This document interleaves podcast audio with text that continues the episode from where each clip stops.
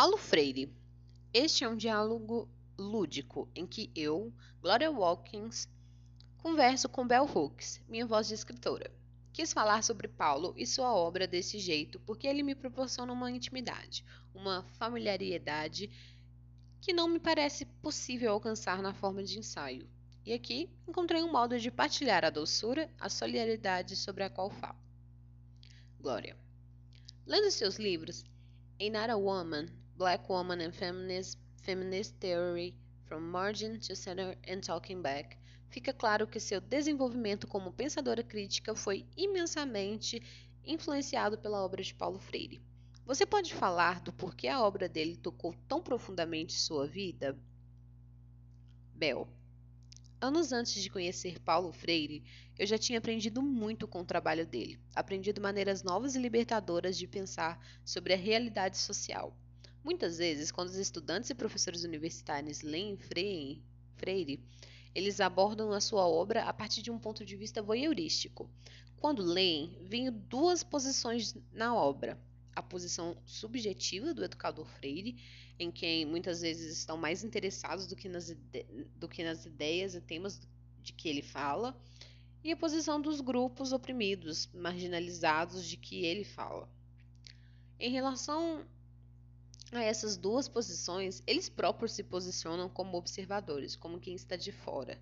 Quando encontrei a obra de Freire, bem no momento da minha vida em que estava começando a questionar profundamente a política da dominação, o impacto do racismo, do sexismo, da exploração de classe e da colonização que ocorre dentro dos próprios Estados Unidos, me senti fortemente identificada com os camponeses marginalizados de que ele fala e com meus irmãos e irmãs negros, meus camaradas da Guiné-Bissau. Veja você, eu chegava à universidade com a experiência de uma negra da zona rural do sul dos Estados Unidos. Tinha vivido a luta pela desagregação racial e estava na resistência sem ter uma linguagem política para formular esse processo. Paulo foi um dos pensadores cuja obra me deu uma linguagem ele me fez pensar profundamente sobre a construção de uma identidade na resistência. Uma frase isolada de Freire se tornou um mantra revolucionário para mim. Não podemos entrar na luta como objetos para nos tornarmos sujeitos mais tarde. Realmente é difícil encontrar palavras adequadas para explicar como essa afirmação era uma porta fechada e lutei comigo mesma para encontrar a chave. E essa luta me encorajou num processo transformador de pensamento crítico. Essa experiência posicionou Freire na minha mente e no meu coração como um professor desafiador cuja obra alimentou minha própria luta contra o processo de colonização, a mentalidade colonizadora. Glória. Na sua obra, você evidencia uma preocupação permanente com o processo de descolonização, particularmente na medida em que afeta os afro-americanos que vivem dentro da cultura da supremacia branca nos Estados Unidos. Você enxerga um elo entre o processo de descolonização e a insistência de Freire na conscientização? Bel, sem dúvida. Pelo fato de as forças colonizadoras serem tão poderosas nesse patriarcado capitalista de supremacia branca, parece que os negros sempre têm de renovar um compromisso com um processo político descolonizador, que deve ser fundamental para a nossa vida, mas não é.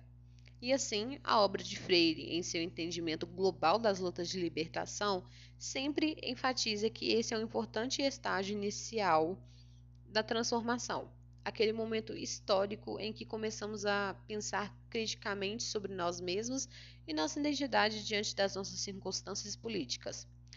Mais uma vez, esse é um dos conceitos da obra de Freire e da minha, que consequentemente é mal compreendida pelos leitores dos, nos Estados Unidos. Muita gente me diz que parece estar afirmando que é suficiente que os indivíduos mudem sua maneira de pensar. E veja, até o uso da palavra suficiente me diz algo acerca da atitude com quem eles encaram essa questão. Ela tem uma sonoridade paternalista, que não transmite um entendimento profundo de o quanto uma mudança de atitude, e não somente o término de qualquer processo transformador, pode, ter significati pode ser significativa para um processo para um povo colonizado oprimido.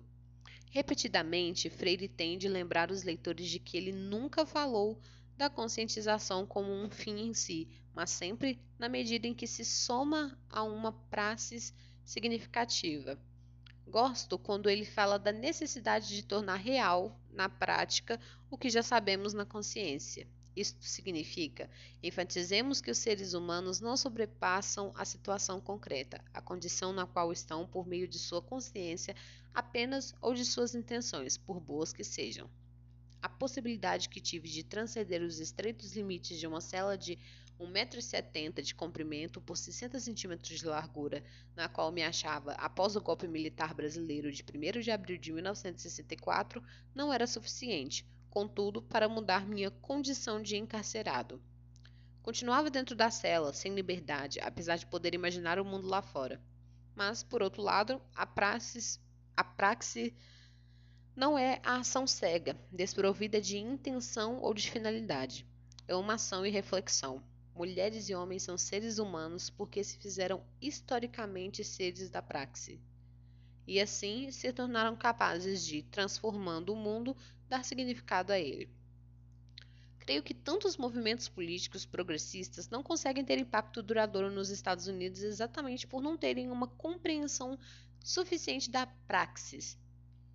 É isso que me toca quando, em Por uma Pedagogia da Pergunta, Antônio Fontes afirma que uma das coisas que aprendemos no Chile nessa pré-reflexão sobre a cotidian, cotidianeidade era que as afirmações abstratas políticas, religiosas ou morais que eram excelentes não se transformavam, não se concretizavam nas ações individuais.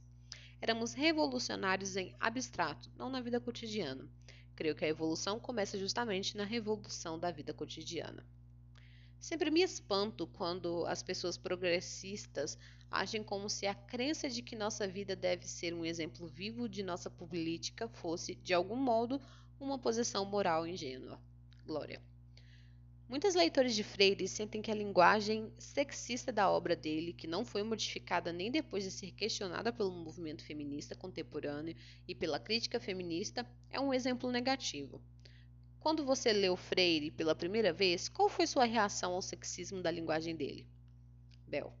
Quando lia Freire, em nenhum momento deixei de estar consciente não só do sexismo da linguagem, como também do modo como que ele e outros líderes políticos, intelectuais e pensadores críticos progressistas do terceiro mundo, como Fanon, Meme, etc., constrói um paradigma falocêntrico da libertação, onde a liberdade e a experiência da masculinidade patriarcal estão ligadas como se fossem a mesma coisa.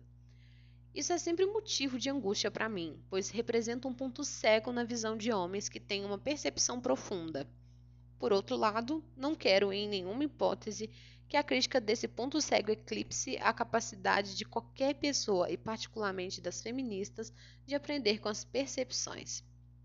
É por isso que é difícil para mim falar sobre sexismo na obra de Freire. É difícil encontrar uma linguagem que permita estruturar uma crítica e ao mesmo tempo continue reconhecendo o que, tudo o que é valioso e respeitado na obra.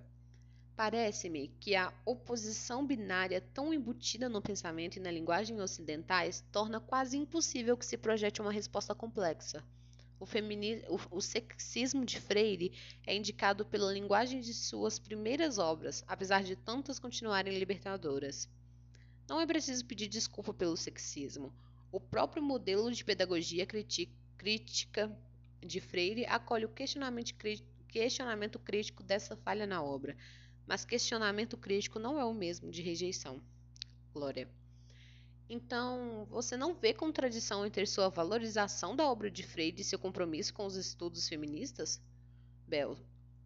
É um pensamento feminista que me dá força para fazer a crítica construtiva da obra de Freire, da qual eu precisava para que, como jovem leitora de seus trabalhos, não absorvesse passivamente a visão de mundo apresentada mas existem muitos outros pontos de vista a partir dos quais abordo sua obra e que me permitem perceber o valor dela, permitem que essa obra toque o próprio âmago do meu ser.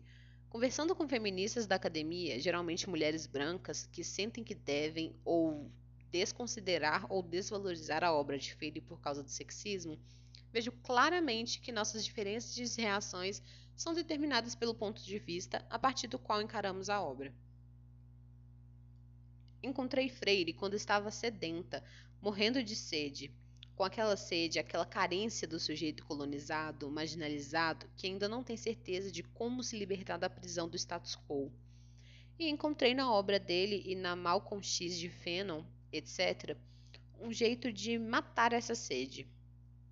Encontrar uma obra que promove a nossa libertação é uma dádiva tão poderosa que, se a dádiva tem uma falha, isso não importa muito.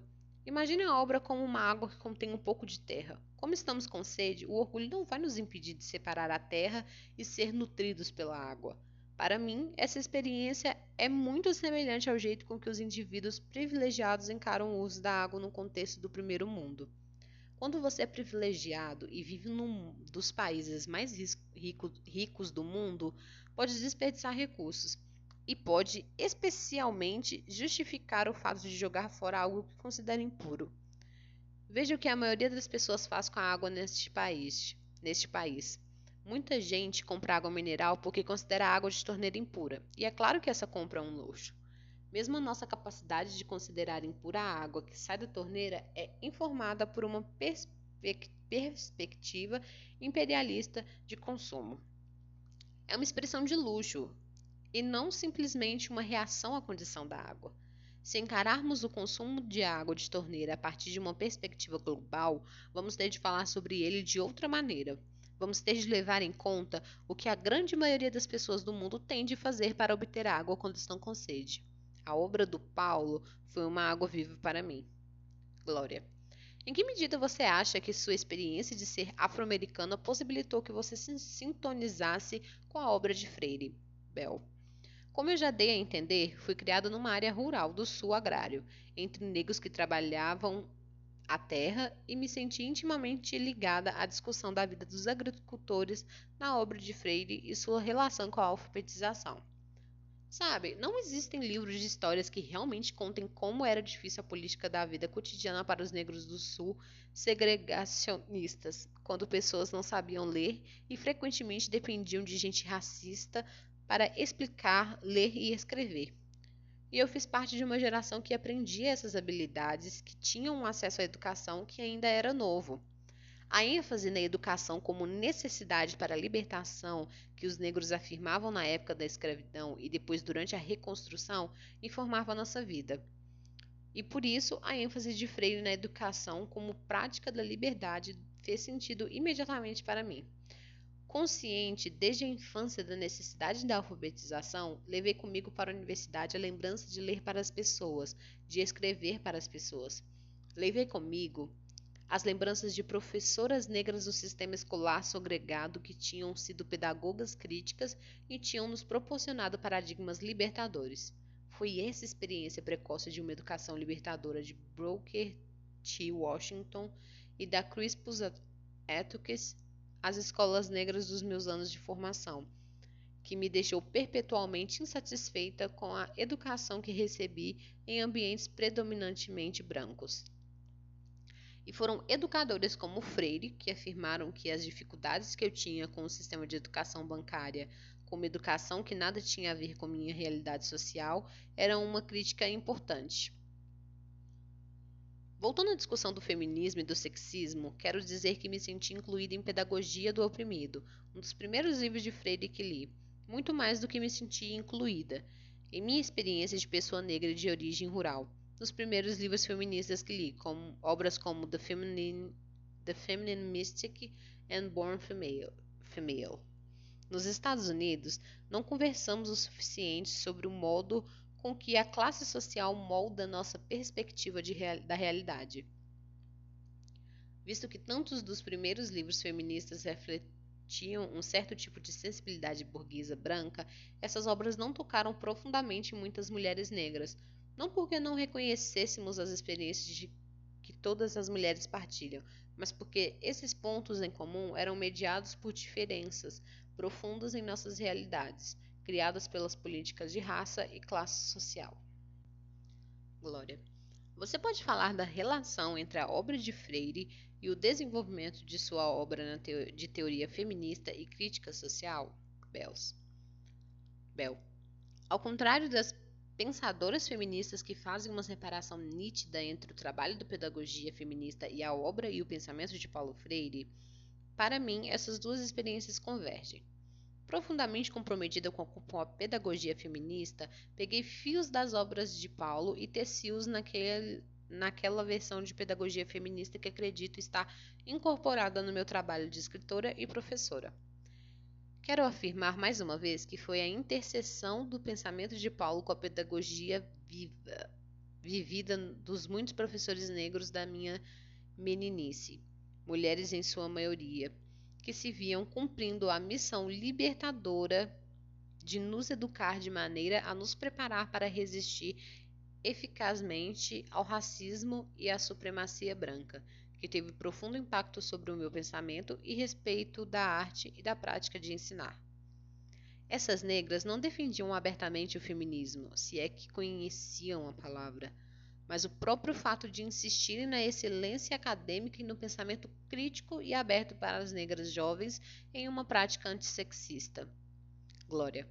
Fale de modo mais específico acerca dos trabalhos que você fez influenciados por Freire. Bell.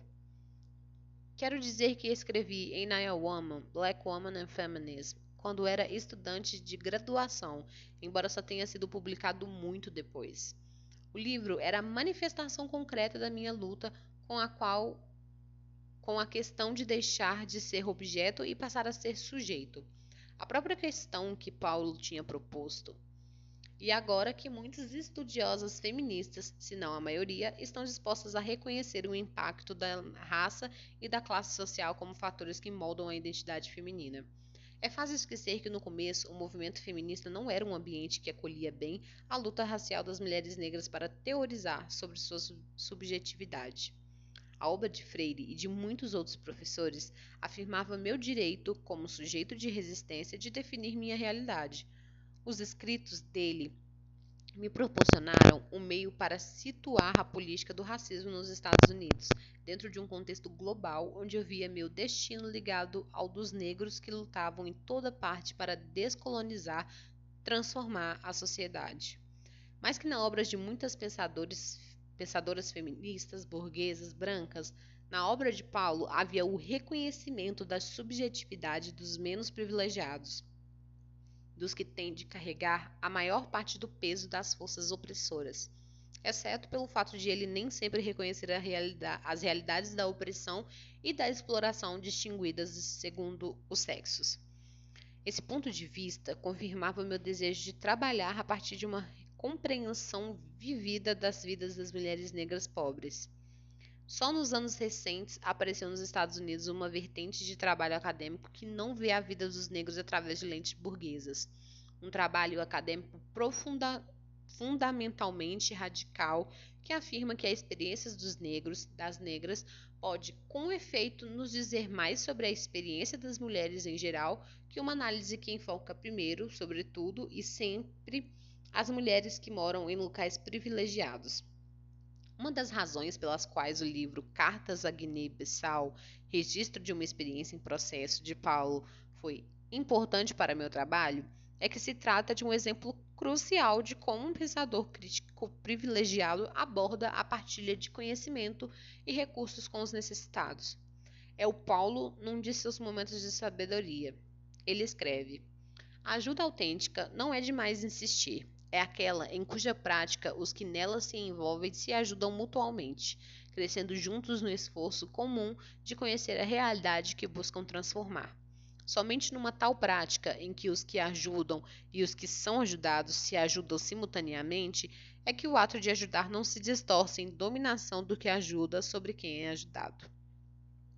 Na sociedade americana, onde o intelectual, e especificamente o intelectual negro, muitas vezes assimilou e traiu conceitos revolucionários pelo interesse de manter o poder da classe social, é necessário e crucial que os intelectuais negros insurgentes tenham uma ética de luta que informe seu relacionamento com aqueles negros que não tiveram acesso aos modos de saber partilhados nas situações de privilégio. Glória. Comente, por favor, sobre a disposição de Freire a aceitar críticas, especialmente de pensadores feministas. Bel. Em boa parte da obra de Paulo há um espírito generoso, uma qualidade de mente aberta que sinto estar frequentemente ausente nos meios intelectuais e acadêmicos na sociedade norte-americana, e os círculos feministas não têm sido exceção. É claro que Paulo parece ficar mais aberto à medida que fica mais velho, eu também, à medida que envelheço, me sinto mais fortemente compreendida com uma prática de abertura da mente, uma disposição a receber críticas, e acho que nossa experiência mais profunda do fascismo no mundo, até nos círculos chamados liberais, nos lembra que nossa vida, nosso trabalho devem ser um exemplo. Nas obras de Freire dos últimos anos, há muitas respostas às críticas dirigidas a seus escritos. E há aquele diálogo crítico adorável entre ele e Antônio Faundes por uma, em Por uma Pedagogia da Pergunta sobre a questão da linguagem, sobre o trabalho de Paulo na Guiné-Bissau. Aprendi com esse exemplo, aprendi ao ver sua disposição de lutar de modo não defensivo nos textos publicados, especificando suas deficiências de visão, suas mudanças de pensamento, suas novas reflexões críticas. Glória. Como foi para você interagir pessoalmente com Paulo Freire? Bel. Para mim, nosso encontro foi incrível. Fez de mim uma estudiosa dedicada e uma camarada de Paulo para sempre. Vou lhe contar uma história. Há alguns anos, Paulo foi convidado a vir à Universidade de Santa Cruz, onde eu então estudava e dava aula. Veio fazer seminários com alunos e professores do terceiro mundo e dar uma palestra pública. Eu não tinha ouvido sequer um rumor de que ele estava vindo, embora muita gente soubesse o quanto o trabalho dele significava para mim. Então, acabei descobrindo que ele vinha, mas me disseram que todas as vagas para o seminário já estavam preenchidas. Protestei. No diálogo que se seguiu, me disseram que eu não havia sido convidada para os encontros por medo de que, levantando críticas feministas, eu atrapalhasse a discussão de questões mais importantes. Embora me tenham deixado participar quando alguém desistiu no último minuto, meu peito já estava pesado com essa tentativa sexista de controlar minha voz, de controlar o encontro. E isso, é claro, criou uma guerra dentro de mim, pois eu de fato queria interrogar Paulo Freire pessoalmente sobre o sexismo em sua obra. Então, com cortesia, eu tomei a iniciativa na reunião. No mesmo instante em que certas pessoas falaram contra o fato de eu levantar essas questões e desvalorizaram sua importância, Paulo interveio para dizer que essas questões eram cruciais e as respondeu. Nesse momento, eu realmente tive amor por ele, porque ele exemplificou com atos os princípios de sua obra. Se ele tivesse tentado silenciar ou desvalorizar uma crítica feminista, muitas coisas teriam mudado para mim. E não era suficiente. Para mim, que ele reconhecesse seu sexismo. Eu queria saber por que ele não tinha mudado esse aspecto de sua obra anterior, porque não tinha reagido a ele em seus escritos. Então, ele falou que se esforçaria mais para falar e escrever publicamente sobre essas questões, fato que ficou claro em sua obra posterior. Glória. Você foi mais afetada pela presença dele que pela obra dele? Bel. Outro grande professor meu, embora não tenhamos nos encontrado pessoalmente, é o monge budista viet, viet, vietan, vietnamita Thich Nhat Hanh.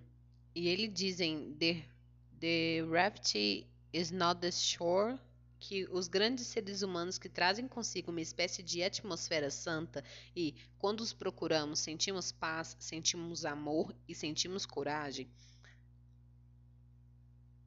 Coragem. Suas palavras definem adequadamente como foi para mim estar na presença do Paulo. Passei horas sozinha, sozinha com ele, conversando, ouvindo música, tomando sorvete na minha lanchonete favorita. A sério, Thich Nhat Hanh ensina que uma certa atmosfera nasce ao mesmo tempo que um grande mestre, e ele diz: quando você o mestre, o professor, vem e fica uma hora conosco, traz consigo essa, essa atmosfera. É como se trouxesse uma vela para dentro da sala. A vela está ali, você traz consigo uma espécie de zona de luz. Quando um sábio está lá e você se senta perto dele, sente luz e sente paz. A lição que aprendi vendo Paulo incorporar na prática aquilo que descreve na teoria foi profunda. Entrou em mim, me tocou de um jeito que nenhum escrito poderia tocar e me deu coragem. Não tem sido fácil para mim fazer o trabalho que faço e me situar na academia. Ultimamente, sinto que se tornou quase impossível mas a, mas a gente se inspira a perseverar vendo o exemplo dos outros. A presença de Freire me inspirou. Não que eu não visse um comportamento sexista da parte dele, mas essas contradições são abraçadas como parte do processo de aprendizado, parte daquilo que a pessoa luta para mudar, e essa luta, muitas vezes, leva tempo. Glória, você tem mais alguma coisa a dizer sobre a resposta de Freire à crítica feminista? Bel. Acho, acho importante e significativo que, apesar das críticas feministas à sua obra, frequentemente ásperas, Paulo reconhece que tem um papel a desempenhar nos movimentos feministas. Ele declara isso em Por uma Pedagogia da Pergunta. Se as mulheres forem, forem, críticas, terão que aceitar nossa contribuição como homens, assim como os trabalhadores têm que aceitar nossa contribuição como intelectuais porque é um dever e um direito que eu tenho de participar da transformação da sociedade. Assim, se as mulheres devem ter a principal responsabilidade em sua luta, elas têm de saber que essa luta também é nossa, isto é, daqueles homens que não aceitam a posição machista do mundo. O mesmo se dá com o racismo. Enquanto o homem branco, aparentemente, porque sempre digo que não tenho muita certeza da minha branquidão, a questão é saber se eu estou realmente contra o racismo de forma radical. Se estou, então tenho o dever e o direito de lutar com o povo negro contra o racismo. Glória. Freire continua influenciando a sua obra? Em seus últimos trabalhos, você não menciona com tanta constância quanto nos primeiros. Bel. Embora eu talvez não cite Freire com tanta frequência, ele ainda me ensina. Quando li por uma pedagogia da pergunta, bem numa época em que tinha começado a fazer reflexões críticas sobre o povo negro e o exílio, havia ali tantas coisas sobre a experiência do exílio que me ajudaram, e o livro me empolgou. Tinha a qualidade daquele diálogo que é, verdade, que é um verdadeiro gesto de amor de que Paulo fala em outras obras. Assim, fui lendo esse livro que decidi que seria útil fazer um trabalho de diálogo com o filósofo Cornel West. Fizemos o que Paulo chama de livro-diálogo, Breaking Bread. É claro que meu grande desejo é fazer um livro desses com o Paulo. Além disso, já faz tempo que venho trabalhando nos ensaios sobre a morte e o morrer, particularmente os modos afro-americanos de morrer. Então, por uma incrível coincidência, estava procurando uma epígrafe para este trabalho e encontrei essas passagens belíssimas de Paulo, que refletem com tamanha intimidade a minha visão do, de mundo, que foi como se, para usar uma velha frase do sul dos Estados Unidos, minha língua tivesse na boca do meu amigo. Ele escreve: Gosto de viver, de viver minha vida intensamente. Sou o tipo de pessoa que ama apaixonadamente a vida. É claro que um dia vou morrer, mas tenho a impressão de que, quando morrer, também vou morrer intensamente. Vou morrer, morrer experimentando intensamente comigo mesmo. Por isso, vou morrer com um anseio imenso pela vida, pois é assim que tenho vivido. Glória. Isso! Ouço você falando essas mesmas palavras. Algum último comentário? Bel. Somente que as palavras parecem não ser boas o suficiente para evocar tudo o que eu aprendi com Paulo. Aprendi com Paulo. Nosso encontro teve aquela qualidade de doçura que continua, que perdura por toda a vida. Mesmo que você nunca mais fale com a pessoa, nunca mais lhe veja o rosto, sempre pode voltar em seu coração aquele momento em que vocês estiveram juntos e ser renovada. É uma solidariedade profunda.